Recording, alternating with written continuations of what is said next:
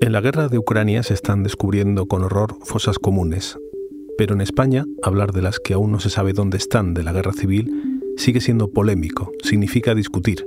En realidad, quien busca a un padre, a un abuelo que mataron cuando era niño, solo intenta dar un final a una triste historia de su familia 80 años después. La fosa común de Colmenar Viejo, donde se excava estos días, es la primera de vecinos ejecutados por el bando franquista que se busca en Madrid. Ha costado años, pues hasta ahora era cosa de asociaciones privadas y dependía de la voluntad de financiarlo de cada administración. Pero esta precariedad desaparecerá con la nueva ley de memoria democrática. A partir de ahora será el Estado el que se hará cargo de buscar estos muertos olvidados para sus familias. Es martes 20 de septiembre. Soy Íñigo Domínguez. Hoy, en el país, ¿cómo es buscar a tu abuelo en una fosa común?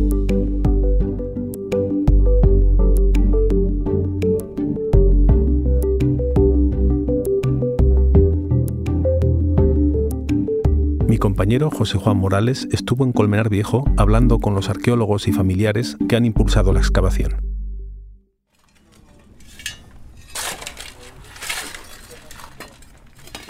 En el antiguo cementerio de Colmenar Viejo hay una explanada al fondo de unos 40 metros cuadrados. Allí no hay lápida, de hecho no hay nada. Durante muchos años esa zona se usó como basurero del cementerio, pero desde 2015 está cubierta por hormigón, pero en general son flores, cacharros, estos chismes de plástico de... El pasado 22 de agosto, un grupo de personas empezó a concentrarse allí. Evidentemente no estaban buscando las flores y los cacharros, lo que pretendían desenterrar era lo que se suponía que estaba debajo, la fosa con 108 cuerpos de los habitantes de Colmenar y pueblos de alrededor fusilados en 1939 durante la Guerra Civil. Los 83 años, ¿sabes? Tenía cuatro años y mi hermana cinco. Pero nosotros, claro, con mi abuela nos, nos hemos criado. Lorenzo Juzgado cree que el cuerpo de su padre está debajo de toda esa basura. ¿Y por qué lo fusilaron? ¿Por qué? Pues, ¿Por qué los fusilaban a todos? Porque a lo mejor habían estado en una zona roja. No sé nada más que lo que me ha dicho mi madre. Entonces los ponían ahí en la pared y ahí los mataban. Y luego los traían y los metían ahí. Por eso, ese 22 de agosto, Lorenzo se presentó en el cementerio sin saber muy bien qué esperar ni qué pedir al equipo que estaba levantando el suelo de hormigón. Bueno, ya ves que del todo no se olvidan, ¿no? Porque No, aquí estamos para buscarlos. Em, cuando Yo por, mí, yo por mí sí quería levantarla, porque llevar los restos a, a donde mi madre. Claro, claro, Y eso sab- sabríamos quién era de verdad. La ilusión de Lorenzo es la de casi todos los familiares que viven con la esperanza de que tantos años después puedan tener los cuerpos de sus padres, sus madres, sus abuelos y enterrarlos dignamente. Pero el proceso no es fácil y además hay muchos involucrados. El objetivo es claro. Nosotros eh, tratamos de responder con estas investigaciones a dos preguntas, que es eh, quién es la víctima y cómo murió. Almudena García Rubio es arqueóloga de la Sociedad de Ciencias Aranzadi. Lleva unos 20 años haciendo sumaciones. A grandes rasgos, ella abre una fosa, busca los cuerpos y observa todo lo que hay. Cada detalle puede ser importante. Miramos pues sexo, edad, estatura, algunas marcas eh, que se llaman variantes eh, anatómicas que pueden tener un componente genético y se heredan, en cual si buscas a un grupo de hermanos, que aquí hay varios grupos de hermanos, puede ser una pista para relacionarlos, etcétera, ¿no? Buscamos cosas así. Otra cosa es que pues se ha identificado aquí el día 29 de junio mataron a 15 y tienes identificados a tres de ese grupo, pues los esqueletos que han aparecido alrededor de esos tres te puedes imaginar que son los otros.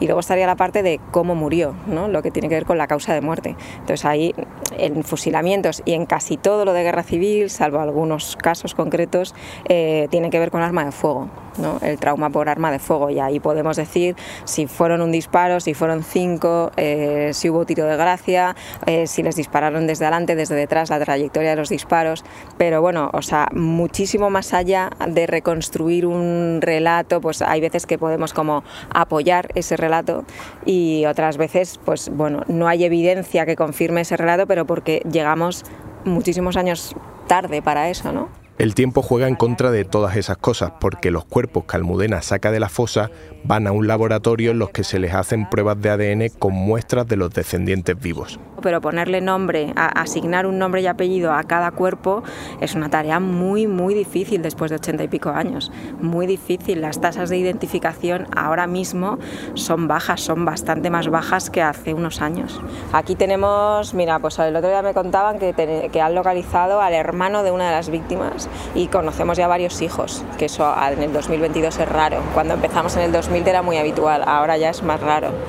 Y, mm, y, luego si no pues estamos con nietos, sobrinos nietos, pero claro, cuando ya llegamos a nietos, sobrinos nietos empezamos a tener problemas con los parentescos, no siempre es válida la muestra. ¿no? Lorenzo es hijo de fusilado, por eso su visita improvisada era importante para los arqueólogos. Su ADN es muy valioso.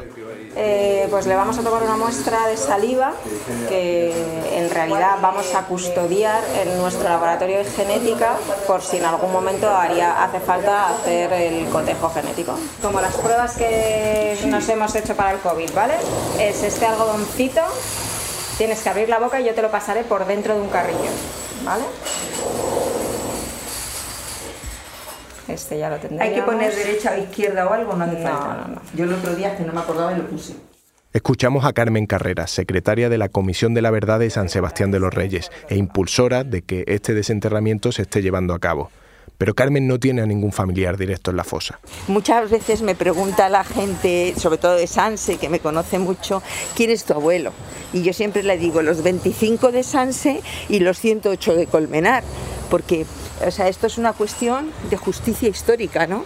Así lo entiende Carmen, pero no todo el mundo está de acuerdo. La mañana que comenzó la exhumación, el ayuntamiento de Colmenar lo publicó en Facebook y algunos vecinos escribieron que no había que remover el pasado, algo que tocó la moral de los familiares que estaban viendo la excavación.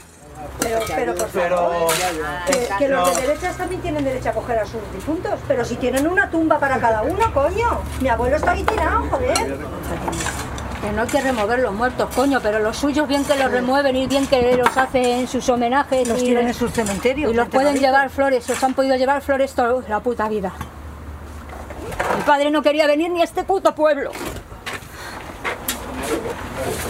Odiaba este pueblo, la verdad. Al final fueron los compañeros de Almudena los que, además de intentar desenterrar a sus familiares, les dieron consuelo y estos consejos. Van, que digan lo que quieran. Dos días, tres días así. Se, van a cansar y esto se va a seguir haciendo, y eso es lo importante. Los arqueólogos saben lo que dicen. Que se siga hablando en esos términos es lo que dificulta a veces que estas exhumaciones se puedan seguir haciendo, especialmente en Madrid, porque en Colmenar me contaron que aquel caso era excepcional le mandé un mensaje para que me lo explicara a mi compañera Natalia Junquera, redactora de Memoria Histórica en el país. Es cierto que en Madrid no hay tantos fusilados en cunetas, esto que ocurría al principio de la guerra civil, cuando falangistas y grupos descontrolados iban a buscar a sus casas a miles de hombres y mujeres para matarlos y enterrarlos de forma clandestina, sin juicio ni sentencia, porque Madrid fue zona republicana y, este fenómeno no, no se dio. La historia de esta fosa es un poco particular porque Madrid en general es una anomalía en materia de memoria histórica. Un, estudio que se hizo eh, de las exhumaciones que se habían realizado entre el año 2000 y 2019 solo recogía tres exhumaciones de fosas en la Comunidad de Madrid, con siete víctimas en total, frente a las 233 fosas que se abrieron con más de 1.900 esqueletos recuperados, por ejemplo, en Castilla y León. Un caso muy distinto es el de Baleares, donde vive Almudena. En Baleares es más vertical, digamos, la organización. ¿no? El Gobierno Balear eh, apoya sin fisuras, con una ley de fosas apoyada, aprobada con el apoyo de todos los grupos parlamentarios, con una financiación clara y con un gobierno que lo tiene muy claro esto. Y eso es una gozada, trabajar así. ¿Tú crees que a nivel estatal sería esa la forma ideal de poder trabajarlo? Desde luego es la forma que más seguridad da a las familias. Aquí las familias no tienen seguridad. Esto, bueno, hay que decirlo, es que eh, trabajamos con una, con una subvención que se ha tramitado a través del, del ayuntamiento, los plazos son largos y si queremos continuar tendremos que, de la misma manera, tendríamos que esperar a que salga otra subvención, que además las cantidades no son nada altas para el tipo de proyecto que tenemos entre manos, no garantizas a, a las familias que, que se pueda empezar y que se pueda acabar. En cambio, en Baleares, el secretario de memoria, el director de memoria, con los que trabajamos, trabajamos habitualmente, ellos dicen, o sea, no se escatimará en esfuerzos y en recursos para terminar la tarea que hemos empezado. Y a mí me encantaría que estas familias de aquí pudieran escuchar lo mismo. No se escatimará en esfuerzos y en recursos para acabar el proyecto de Colmenar. ¿Por qué no escucharon lo mismo? Eso es lo que le pregunté a Natalia. El Ministerio de la Presidencia, del que depende el Departamento de Memoria Democrática, concedió a la Federación Española de Municipios y Provincias una subvención de 22.900 euros. Pero eso solo ha permitido a los especialistas trabajar durante 10 días en la exhumación en la fosa de Colmenar. Días después se abrió una esperanza el Gobierno se ha comprometido a aprobar una segunda partida mucho más generosa que, esta, según fuentes gubernamentales, para poder seguir con los trabajos y encontrar a los desaparecidos que faltan. Pero la solución definitiva no pasa ni por una subvención ni por una promesa, sino por un cambio legislativo histórico. Este sistema, el de las subvenciones, desaparecerá una vez que se apruebe de manera definitiva la nueva ley de memoria democrática porque eh, una vez que se apruebe va a ser el Estado el que asuma directamente toda la tarea de búsqueda, exhumación e identificación de los desaparecidos del franquismo, en lugar de este sistema actual en el que de alguna forma se, privatizan o, se subcontratan las, las exhumaciones con un sistema de, de subvenciones. ¿no? Lo va a asumir directamente el Estado. Hasta que ese cambio llegue, las familias siguen siendo una ayuda vital para que los arqueólogos como Almudena puedan seguir desenterrando a los muertos y recuperar la memoria de la guerra civil. Los que no comemos de esto nos vamos a ir a tomar un café, no nos importa, ¿verdad? No, no. Vale. ¿Queréis que os traigamos algún café o algo? No te compliques. Aquella sí, que tiene cara de que sí. Carmen es la secretaria y es, vamos, la que se ha pegado un... lleva trabajando en esto. Es súper eficaz la mujer, trabajaba en la UNED, ahora está jubilada la profesora y, vamos, es parte de, de, este proyecto, es del empuje que le han puesto. Han conseguido que los alcaldes de todos los pueblos que tienen a víctimas aquí enterradas se involucren y aporte todo, vamos, quiero decir, estamos durmiendo en un albergue, unos nos ponen la comida, otros la cena, otros traen las carpas, otros no sé qué, o sea, ha sido, está siendo muy colectivo esto. Y al margen de la subvención, porque si tuviéramos que con ese dinero empezar a cubrir otro tipo de gastos, pues sería menos tiempo todavía de trabajo, entonces ah, es, es, es una parte que es muy importante. ¿Sigues teniendo relación con familiares de víctimas de tus primeros años? Con algunos sí, con algunos sí, con la gente de Palencia y con gente de Burgos sí. ¿Cómo es ese vínculo que se genera? Bueno, pues es muy bonito. Nos han unido, nos han unido cosas que, tienen un fondo triste y trágico de comienzo, pero luego, eh, bueno, pues compartimos eh, pues unos días muy especiales para ellos como familia, ¿no? Y hay un familiar que al que quiero muchísimo, Roberto de Palencia, que es un poco el, que inició todo el proyecto en Palencia, ¿no? Que él quería buscar a su padre y, y no cesó de intentarlo hasta que hasta que que lo consiguió. Y, mm, y, no hay un 9 de noviembre, que es mi santo, que no me llame. Ahí ya con, ahora ya es muy mayorcito, pero no falla, no falla Roberto. Y siempre, por lo menos una vez al año, hablamos desde el, desde el 2003. Pero las excavaciones no siempre dan el resultado que esperan las víctimas. Y aparte del rechazo que a veces suscita su trabajo, esa es la parte más dura de la tarea que desempeñan Almudena y su equipo. No es nada agradable cuando las cosas salen mal y muchas veces las cosas salen mal. O sea, ese momento que hay que decirle a alguien, no están aquí y no les hemos encontrado, o se ha identificado a este, a este y a este, y tu abuelo no aparece, o sea, eso es, porque claro, no puedes un poco en algún momento pensar, eh, bueno, quiero decir, tú no eres responsable, es las circunstancias que hay, pero bueno, estás en ese punto que eres, eh, o que somos, vaya, las personas que tenemos que comunicar esa noticia y eso es un poco, mm, bueno, pues no, no es agradable. Pero, ¿qué siente cuando sale bien? Bueno, eso es una maravilla.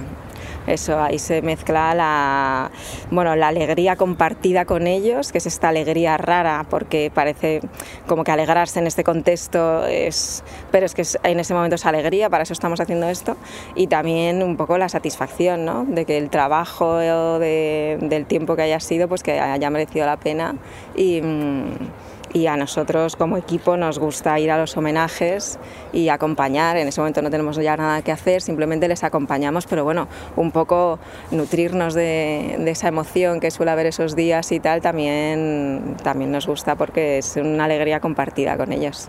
La excavación de Colmenar duró 10 días, pero los resultados tardarán en saberse. Mínimo un año y medio.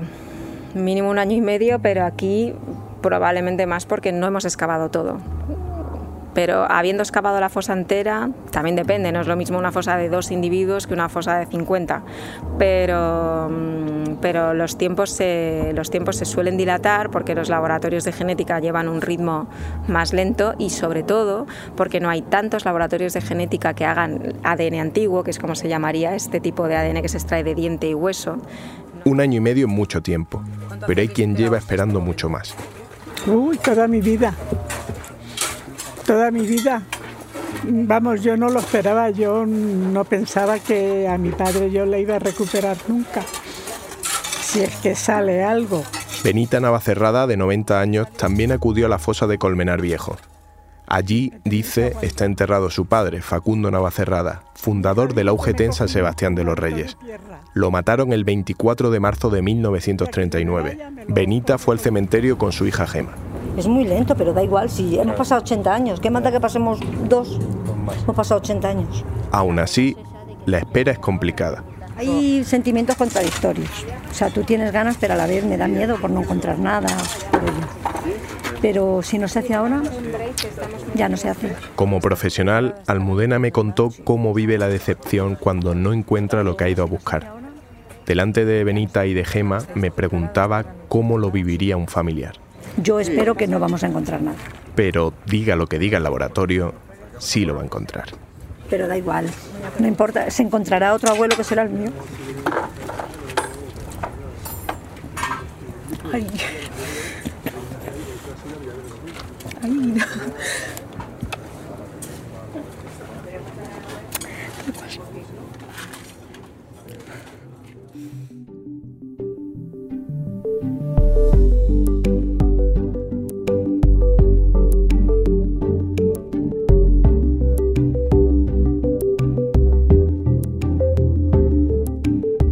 Episodio ha sido realizado por José Juan Morales. El diseño de sonido es de Camilo Iriarte. La edición de Ana Rivera. Y la dirección de Silvia Cruz La Peña. Yo soy Íñigo Domínguez. Esto ha sido Hoy en el País. De lunes a viernes volvemos con más historias. Gracias por escuchar.